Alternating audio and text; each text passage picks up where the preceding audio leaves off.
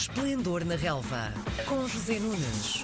Segunda-feira com mais uma edição do Esplendor na Relva. Olá, bom dia, José Nunes. Bom dia.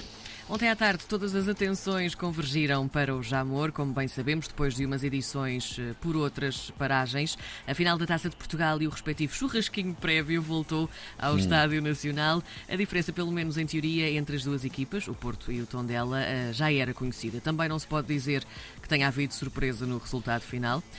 Uh, 1-3-1 para os Dragões.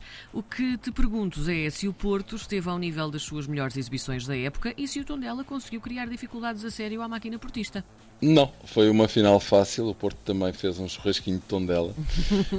um, e durante uma hora e um quarto chegou ao seu belo prazer, dominou totalmente o jogo. O Tondela, hum, enfim, talvez também tocado pelo, pelo, pelo, pelo facto de ter sido despromovido na última jornada do campeonato, uma semana uhum. antes.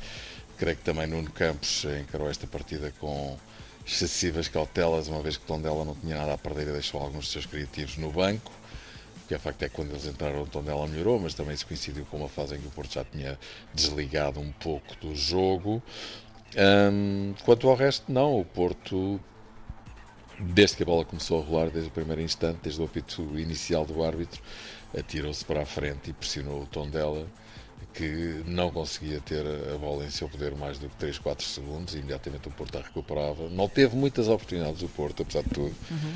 mas, eh, enfim, eh, dominou totalmente o jogo. Portanto, diria que um, foi assim durante uma hora e um quarto. Depois, quando o Porto tirou um bocadinho o pé da tábua e entraram jogadores como João Pedro e Tiago Dantas, Dadashov, o tom dela finalmente uh, atreveu-se a jogar um bocadinho mais na frente, marcou um belo gol, na única oportunidade que teve até então, mas o Porto, enfim, uh, passados dois minutos, nem tanto voltou a marcar e o jogo ficou imediatamente sentenciado. O Tondela ainda acertou uma bola na barra, mas digamos que o resultado um, já não se alterou e a justiça da vitória é óbvia.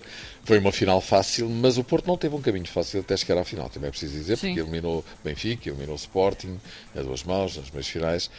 Portanto, digamos que a vitória nesta Taça de Portugal é o corolário de uma grande época interna. O Porto ganha o campeonato com brilho, com um recorde absoluto de pontos, mais vitórias, eh, mais gols marcados, menos gols sofridos, junta a isso a Taça de Portugal, uma dobradinha. Sérgio Conceição, a grande estrela da equipa, torna-se no primeiro treinador a ganhar duas dobradinhas. Uh, o Porto só não foi longe na Taça da Liga, que é o, enfim, já um clássico.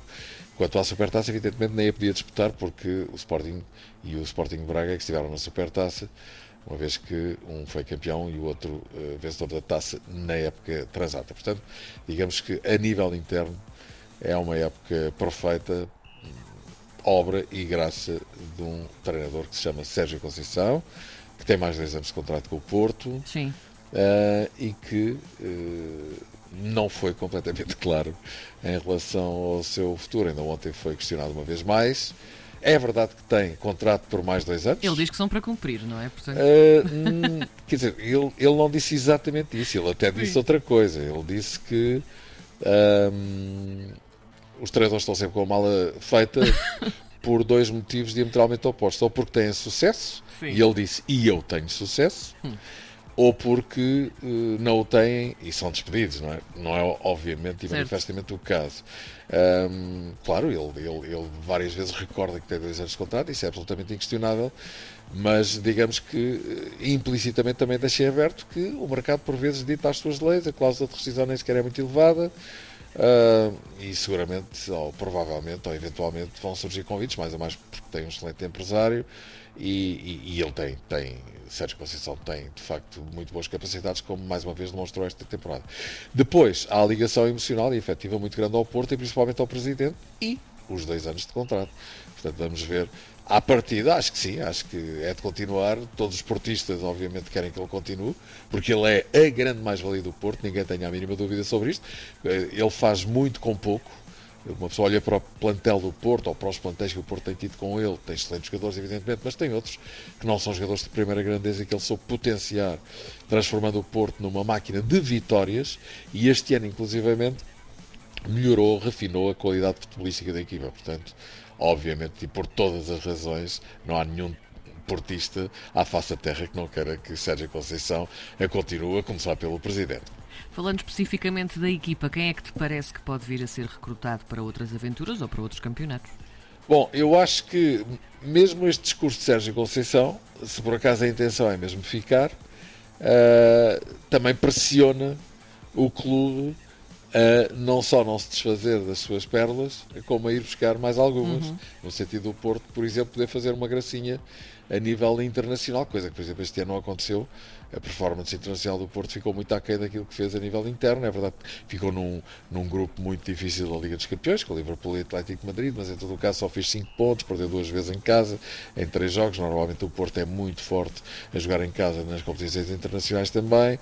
É verdade também que o Atlético de Madrid também não esteve a grande altura e, apesar de tudo, conseguiu apurar-se na última jornada, ganhando aqui no Estádio do Dragão. E depois na Liga Europa as coisas também não correram bem. O Porto ultrapassou um play-off com o Lazio, mas depois caiu aos pés do Lyon, eh, quando se pensava que o Porto tinha condições para chegar muito longe na taça na Liga Europa. Aliás, basta ver a final e as equipas que a disputaram para se perceber que o Porto tinha grandes hipóteses de lá conseguir chegar. Portanto, para o Porto ter uma melhor performance internacional, precisa de mais eh, bons jogadores no sentido de eh, ser eh, conferido a Sérgio Conceição a possibilidade de ter uma equipa mais competitiva do ponto de vista da classe futebolística.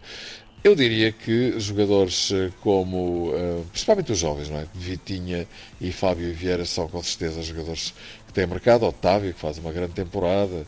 O Uribe é um jogador muito bom, internacional colombiano, já tem 31 anos, apesar de tudo.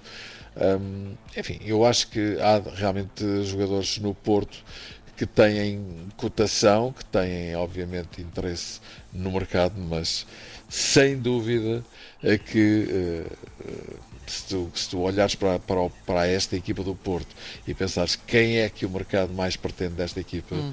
É Sérgio Conceição. Certo. Obrigada, José Nunes. De nada e boa semana. Às segundas-feiras, José Nunes comenta a jornada desportiva. Esplendor na Relva, às 10h30 da manhã, na RDP Internacional.